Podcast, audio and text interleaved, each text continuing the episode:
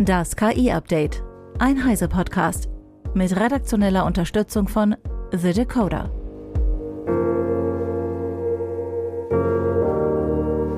Ich bin Isabel Grünewald und dies sind heute unsere Themen. OpenAI kündigt DALI 3 an. ChatGPT dominiert im KI-Boom. Google-Suche soll KI-Inhalte vor menschlichen ranken und Neuralink sucht Menschen für klinische Studie. OpenAI hat DALI 3 als ChatGPT-App angekündigt. Das neue Bildmodell soll deutlich bessere Ergebnisse produzieren. Laut OpenAI zeigt die neue Version signifikante Fortschritte in ihrer Fähigkeit, Bilder zu generieren, die exakt umfangreichen Prompts folgen. Dazu gehört die präzise Darstellung einer Szene mit spezifischen Objekten, ihren Beziehungen untereinander und Detailaspekten wie menschlichen Händen oder Text im Bild. Letztere sind typische Schwachstellen bisheriger Text-zu-Bild-Systeme. DALI 3 unterstützt, wie schon DALI 2 und andere Text-zu-Bild-Systeme, eine Vielzahl von Stilen, von künstlerisch abstrakt über Comiczeichnungen bis zum Fotorealismus. Max Schreiner von The Decoder mit weiteren Einzelheiten. Eine Neuerung ist, dass DALI 3 zu einer ChatGPT-Anwendung für zahlende ChatGPT Plus Benutzer wird. Laut OpenAI kann ChatGPT als Prompt-Partner für DALI 3 eingesetzt werden, um Brainstormings zu unterstützen und Prompts zu optimieren. Wenn das resultierende Bild nah, aber nicht genau wie gewünscht ist, kann es über ChatGPT mit gezielten Anweisungen verbessert werden. Diese dialogische Bildgenerierung soll laut OpenAI den Bedarf an komplizierten Prompts reduzieren. Die Firma schreibt im Original, dass kompliziertes Prompt Engineering nicht mehr notwendig sei. In einem Video zeigt OpenAI, wie in einem ChatGPT-Dialog über einen fiktiven Igel namens Larry passende Bilder generiert werden.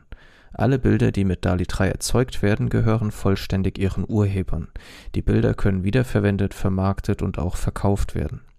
Die Einführung in ChatGPT Plus, ChatGPT Enterprise und via API ist für den Oktober geplant, eine eigenständige Version von DALI 3 über OpenAI Labs, ähnlich wie DALI 2, soll im Laufe des Herbstes folgen. Dankeschön, Max. Gewalttätige, nicht jugendfreie oder hasserfüllte Inhalte möchte das Unternehmen übrigens einschränken. Anfragen zu Personen des öffentlichen Lebens sollen abgelehnt und die Vermeidung schädlicher Vorurteile im Zusammenhang mit Über- oder Unterrepräsentation verbessert werden. Anfragen, die nach einem Bild im Stil eines lebenden Künstlers fragen, würden ebenfalls abgelehnt. Künstlerinnen und Künstler können ihre Werke OpenAI zufolge jetzt auch vom Training für KI-Bildgeneratoren ausschließen. Dazu müssen sie ein Formular ausfüllen. Generative KI soll die Arbeitswelt in vielen Bereichen verändern. Webstatistiken zeigen jedoch, dass der Sektor von ChatGPT dominiert wird. Das geht aus einer Analyse der Webseitenaufrufe verschiedener Gen AI-Angebote der Venture Capital Firma A16Z hervor.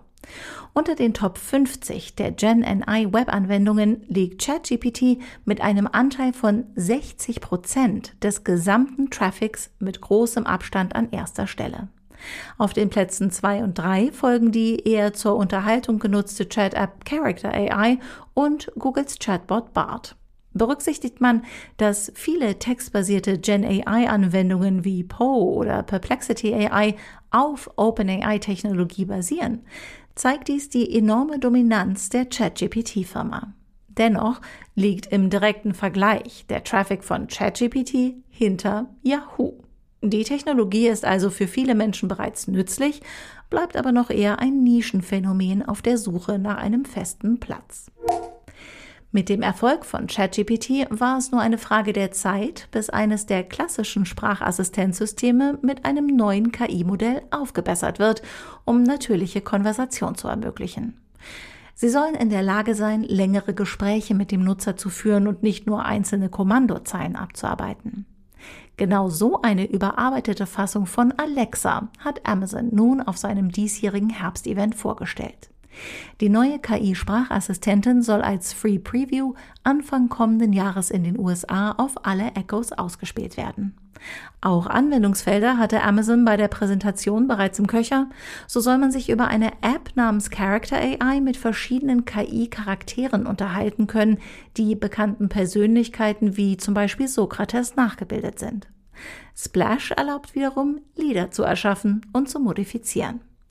Amazon hat auch bereits Partner an Bord geholt, mit denen die neue Alexa-Version eingesetzt werden soll, darunter mehrere Autohersteller. Betreiber von Webseiten beschweren sich, dass ihnen die Besucher wegbrechen. Die Schuld sehen sie bei Google bzw. KI-generierten Inhalten. Diese würden nämlich das Internet überschwemmen und in den Suchergebnissen vor den Inhalten landen, die von Menschen mühselig zusammengestellt und geschrieben werden. Das sei besonders dramatisch, seit Google ein neues Update ausgerollt hat.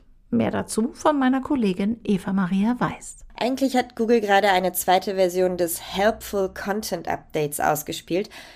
Das ursprüngliche Update, das ist bereits vor zwei Jahren freigegeben worden.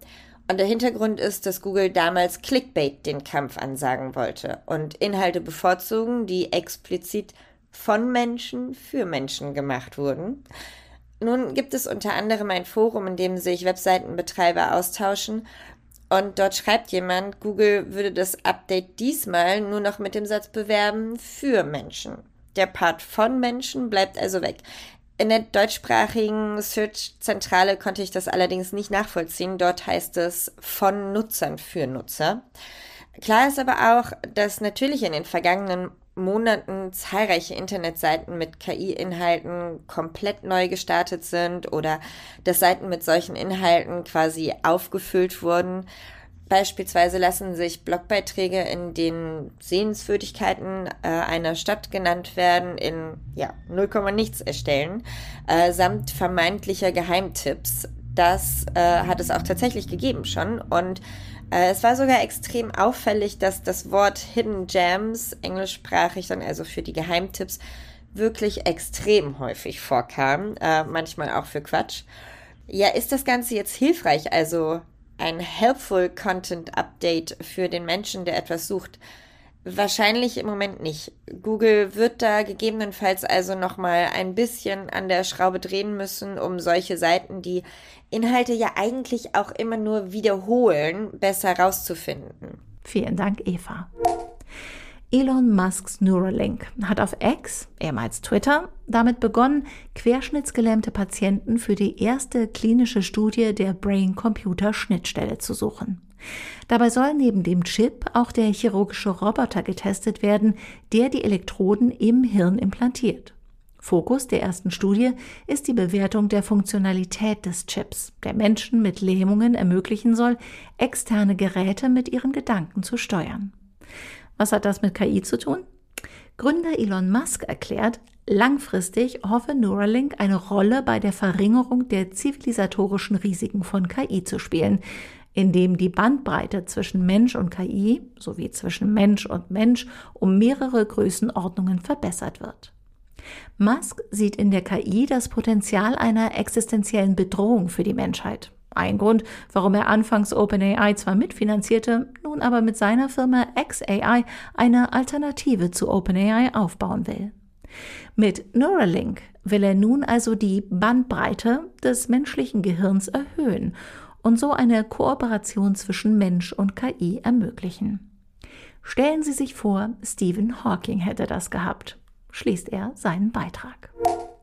Zum Schluss noch der Hinweis, dass ihr als Teil der Heise Online Community das Heise Plus Abo die ersten drei Monate zum Sonderpreis für nur 6,45 Euro pro Monat bekommt. Damit könnt ihr nicht nur alle unsere Artikel auf Heise Online lesen, ihr könnt auch auf alle sechs Heise Magazine im digitalen Abo jederzeit mobil zurückgreifen. Also unter anderem auch auf die CT, die MIT Technology Review oder auch die Make. Nach Ablauf der Testphase ist euer Heise Plus Abo natürlich jederzeit monatlich kündbar. Dieses Angebot für unsere Podcast-Fans findet ihr unter heiseplus.de slash podcast. Das war das KI-Update von Heise Online vom 21. September 2023. Eine neue Folge gibt es jeden Werktag ab 15 Uhr.